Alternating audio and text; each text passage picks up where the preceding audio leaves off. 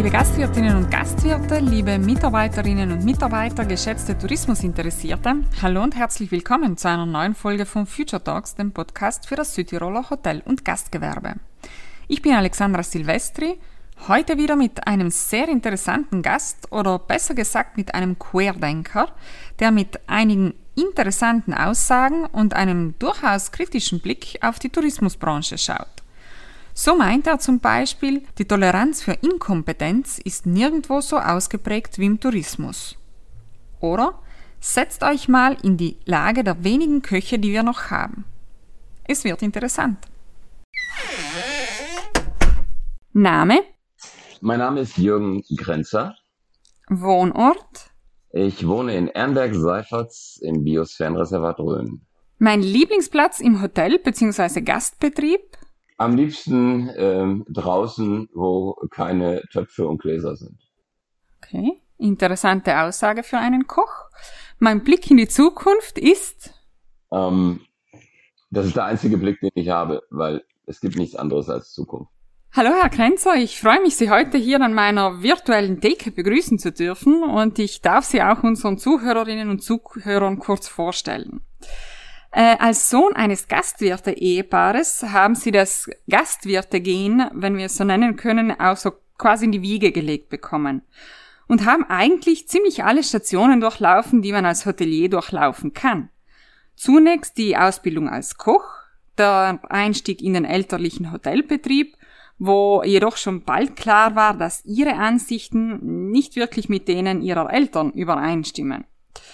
Dann der Einstieg als Mitarbeiter in ein neu eröffnetes Szenelokal, dessen Küche sie mitprägen durften, und der Besuch der Hotelfachschule Heidelberg.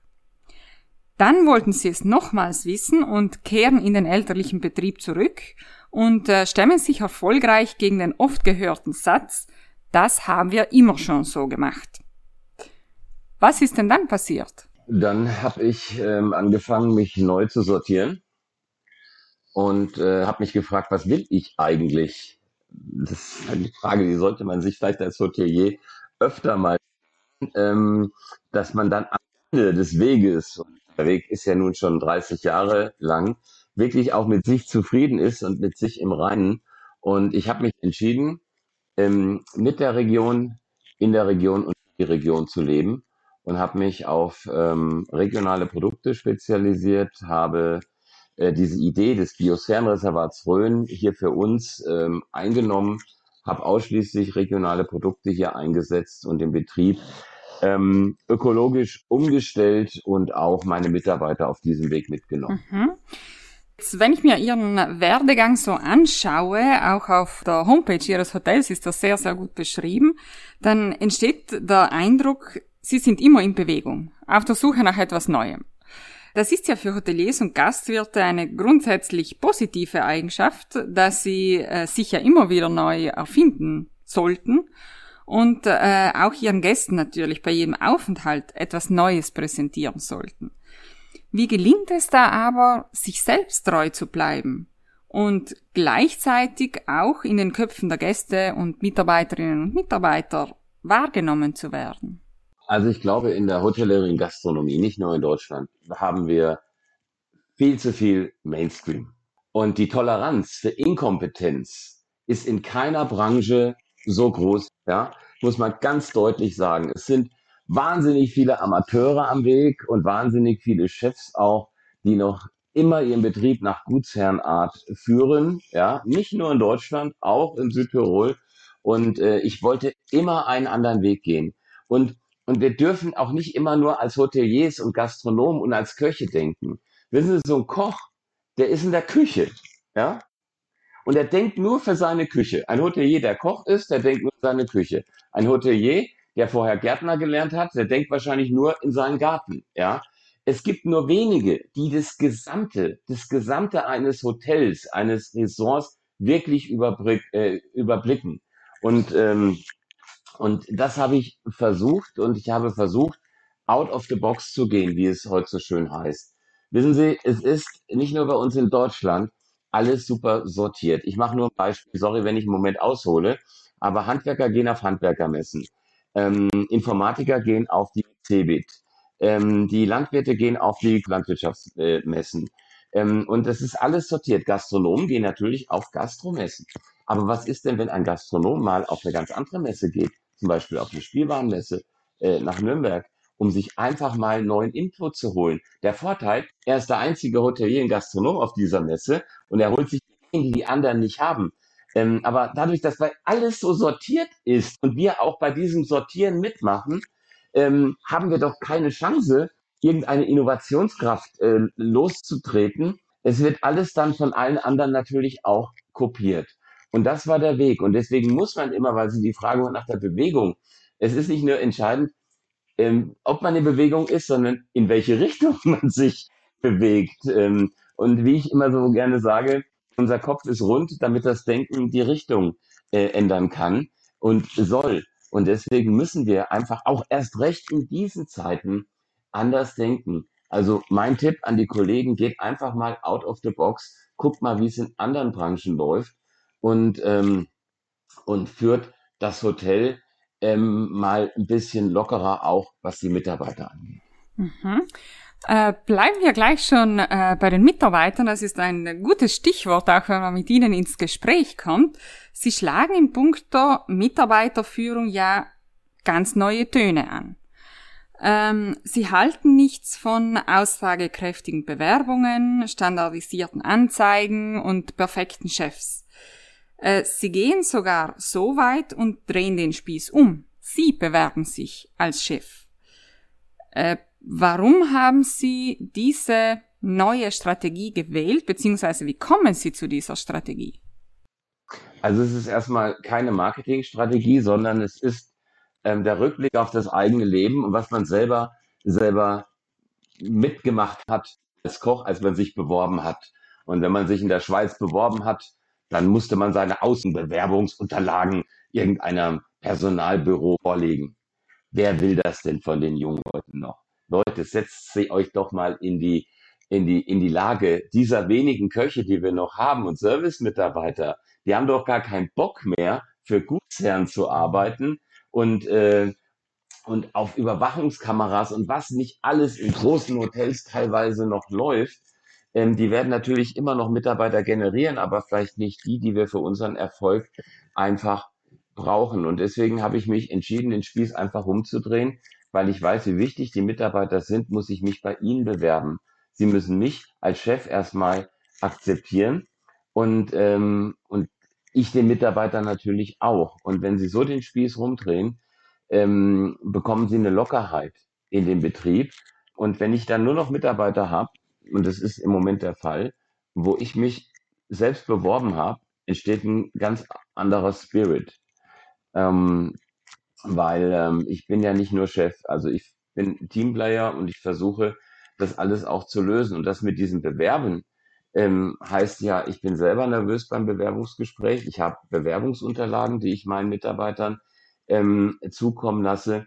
Und ähm, ich gehe auch spontan hin.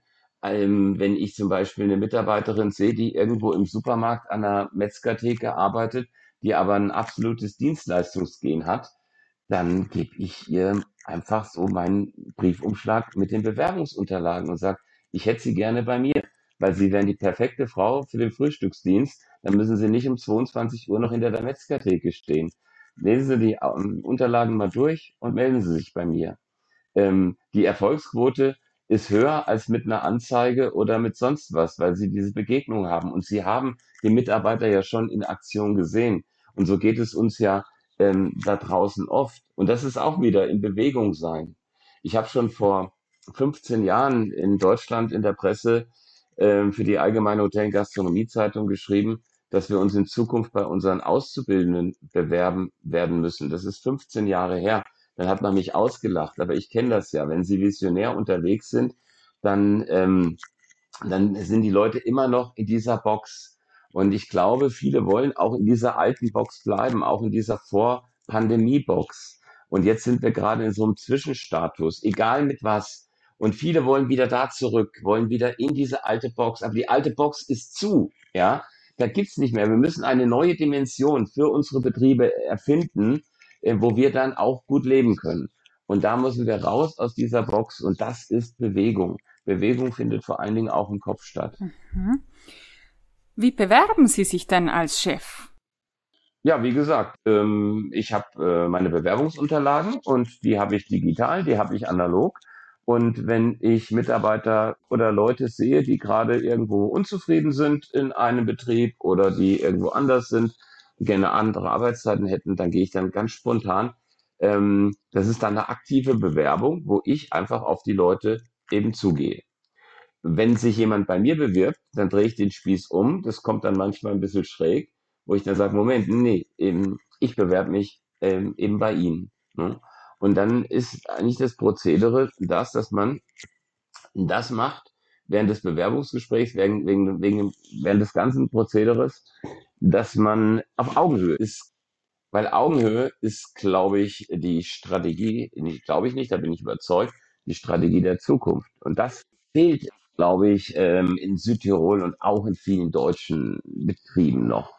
Ich kann mich nur erinnern an eine Situation, ich hatte ja mal vor zehn Jahren sehr viele Seminare in Südtirol gemacht. Dann ploppt mal der ein oder andere Kollege auf und dann sitzt man da am Stammtisch, trinkt ein Glas Wein und dann kommt eine junge Auszubildende zu mir und hat eine Frage und sagt dann zu mir, du Chef, dann kannst du mal kurz mitkommen, ähm, wir müssten da was klären. Und dann bin ich mit ihr ins Büro, dann haben wir das geklärt und ich setze mich wieder an den Tisch und dann sagen die Kollegen, sagen Sie mal, Herr Grenzer, die hat sie jetzt gerade geduzt. Das geht ja gar nicht. Und dann sage ich, wo ist das Problem? Ja, Sie haben einen Autoritätsverlust. Das ist Shit, ja. Nur weil ich Sie oder du sage, dann habe ich keine Autorität, dann habe ich keine Ausstrahlung. Wenn es daran liegt, am Sie oder am Du. Und so ticken noch viele Südtiroler Hoteliers, ja.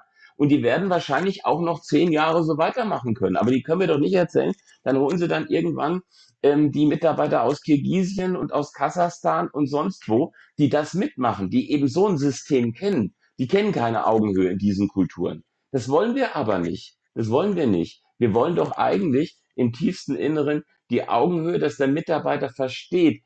Wenn ich in die Küche gehe zu meinen Mitarbeitern, da muss ich nicht mehr reden. Ich, ich gehe da vorbei, man guckt sich an und dann sagt der Lukas schon, ja, ich weiß schon, ja, machen wir, machen wir morgen, ja.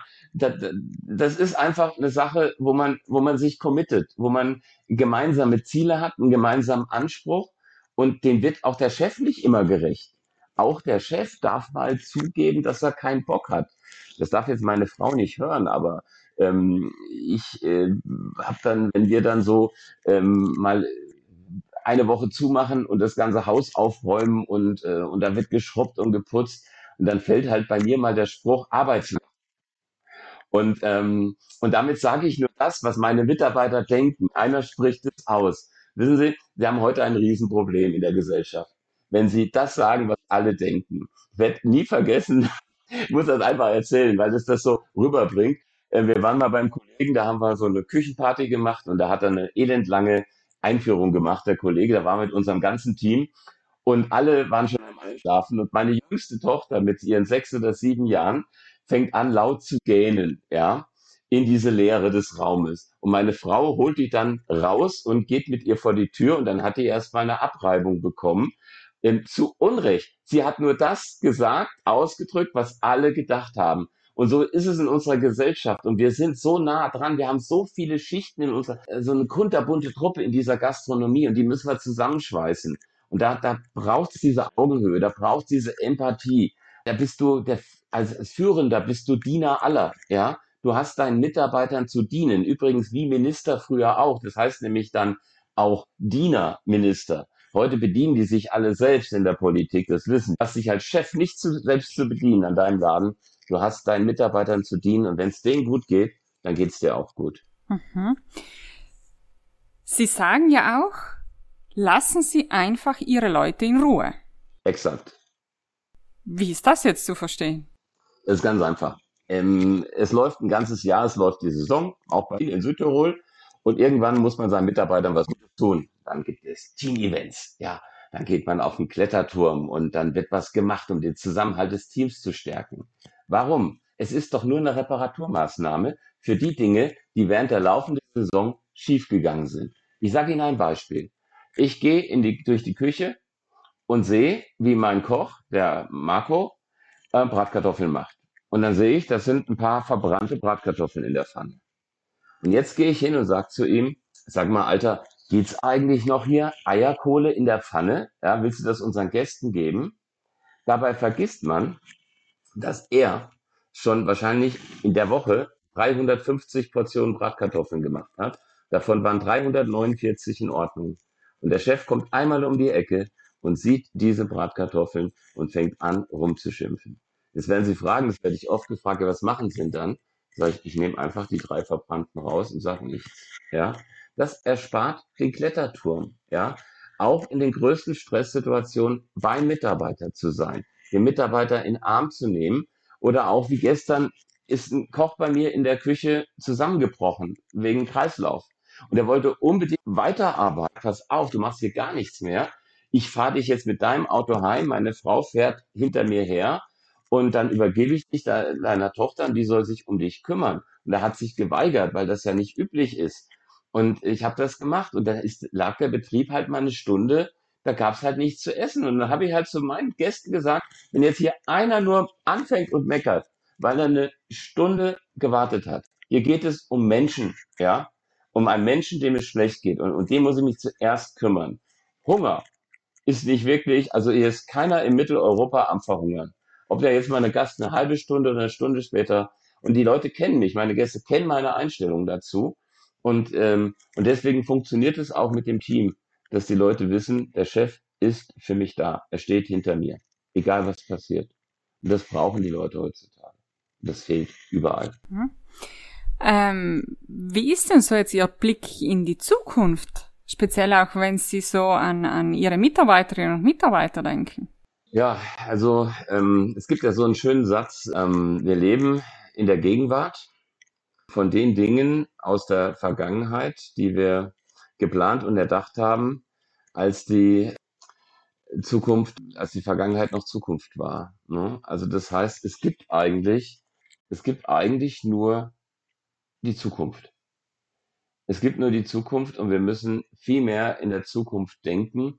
Und das ist als Hotelier natürlich wahnsinnig schwierig, weil wir haben verschiedene Baustellen. Wie ist das Gästeverhalten der Zukunft? Wie bekommen wir in der Zukunft die Mitarbeiter? Und wir haben eigentlich auf allen Posten verloren. Das ist ja nochmal, ähm, also selbst ein Hotelaufenthalt ist ja für viele Menschen ähm, schon ein sozialer Abstieg, sagt ein Freund, der Berater ist der Jean Bloner, bestimmt auch bekannt in Südtirol. Und der Jean sagt das zu Recht, weil er sagt, die Leute haben zu Hause alles aufgerüstet, ja. Und da kommst als Hotelier nicht nach. Wer glaubt, so ein Transit geht so einfach, der irrt gewaltig. Kollegen, ihr wisst es ganz genau. Und ich bin halt noch so ein hemsärmeliger Anpacker-Typ. Und, und wenn dann eben da draußen Unkraut wuchert, ja, dann halt mal der Chef auf dem Weg zur Arbeit, dann haut er halt mal zehn Löwenzahnbüschel raus. Das ist für meine Generation überhaupt kein Ding. Heute die jungen Leute sagen, der Hausmeister aber nicht gut gearbeitet, da muss das noch nachgemacht werden oder wir müssen noch eine Stelle schaffen. Dann habe ich zu meinem Sohn Folgendes gesagt. Sag, weißt du, Alter, je weniger Emotionen ein Hotel hat, umso mehr Unkraut muss gejätet werden. Und das ist ein sehr philosophischer Satz, denn ähm, ähm wenn wir keine Emotionen haben, und Sie haben vorhin gesagt, der perfekte Chef, nobody needs a perfect chef, ja. Ich habe mal gelernt, Perfektion weckt Aggression. Ja, wenn sie, und das sieht man immer, glaube ich, in Shows von Heidi Klum, die sind ja alle aggressiv, weil sie alle perfekt sind, ja, äh, die Mädels. Also perfekt sein wollen. Niemand ist perfekt und der Chef dann durch, darf durchaus auch zugeben, dass er nicht perfekt ist. Und wir brauchen mehr Emotionen und weniger Perfektion. Ich glaube, und da, da freut man sich richtig auf die Zukunft, weil die Gäste sind ja bereit. Die Gäste haben so viel jetzt auch schon mitgemacht im privaten Bereich, dass sie durchaus emotional sehr empfänglich sind. Und da ähm, diät ich lieber weniger Unkraut und sehe mehr Emotionen, denn der Trick ist einfach, wenn ich Emotionen habe, da guckt da keiner mehr hin, ob da nur ein Löwenzahn wächst oder nicht. Aber wenn ich perfekt sein will, dann guckt jeder an die Hauswand und sagt, oh. Also ich habe mal gelernt, wenn man da unten in Italien ist, ähm, je weniger Putz an der Wand in den Trattorias, umso mehr Lasagnescheiben und Fleisch gibt's drinnen, ja. Also Könnte stimmen. da tickt der Deutsche irgendwo anders. Aber, aber Südtirol ist ja, sorry jetzt da, ist ja für viele Deutsche schon wieder Deutschland. Ne? die kennen sich da auf jeden Fall viel besser aus als in ihrem eigenen Land. Und, und dann sehen die auch das Unkraut. Aber da unten südlich von Rom sieht keiner mehr Unkraut. Das ist alles Emotion. Und da müssen wir hin. Da können wir vielleicht auch lernen. Auch von den Süditalienern. Herr Krenzer, abschließend noch, äh, unsere Zeit läuft und läuft. Vielleicht abschließend noch einen äh, Aufruf, einen Tipp, irgendetwas, das Sie Ihren Südtiroler Kolleginnen und Kollegen noch sagen möchten? Ja, also fass es einfach mal zusammen. Bleibt locker, geht auf Augenhöhe, Augenhöhe für alle, also auch Mitarbeiter und Gäste. Ja, also das ist ganz wichtig. Chef, Chef und Gäste, ja, ähm, und ähm, bleibt locker, geht out of the box, guckt mal, was woanders geht und ähm, und, ähm, und, und schaut einfach locker in die Zukunft und ähm, geht die Sache einfach mal ein bisschen anders an als normalerweise die Entscheidung, die man, die man trifft. Und nochmal, Emotion schlägt Perfektion. Und Emotion schlägt übrigens auch Kalkulation. Ja, das ist ganz witzig, wenn ich Preise kalkuliere. Ja, das ist immer diese eiskalte Rechnung. Aber ein emotionales Produkt, ich mache hier Apfelsherry, ich rufe hier Preise auf, weil da ist Emotion drin. Ja, da ist, äh, da, da, da fragt keiner, ist das ist teuer oder so. Also Emotion schlägt Perfektion und auch Kalkulation. Herr Krenzer, vielen herzlichen ja. Dank für dieses sehr kurzweilige, sehr interessante Danke. Gespräch. Ich bin schon gespannt auf Ihre weiteren Ideen und freue mich natürlich, Sie bald wieder in Südtirol, hoffentlich bei einem Seminar der HGV Weiterbildung begrüßen zu dürfen. Liebe Zuhörerinnen und Zuhörer, das war's für heute von Future Talks. Wenn Ihnen die heutige Folge gefallen hat und Sie sich mehr davon wünschen, freuen wir uns natürlich über ein kurzes Feedback oder ein Like. Bis zur nächsten Folge von Future Talks. Alles Gute bis dahin.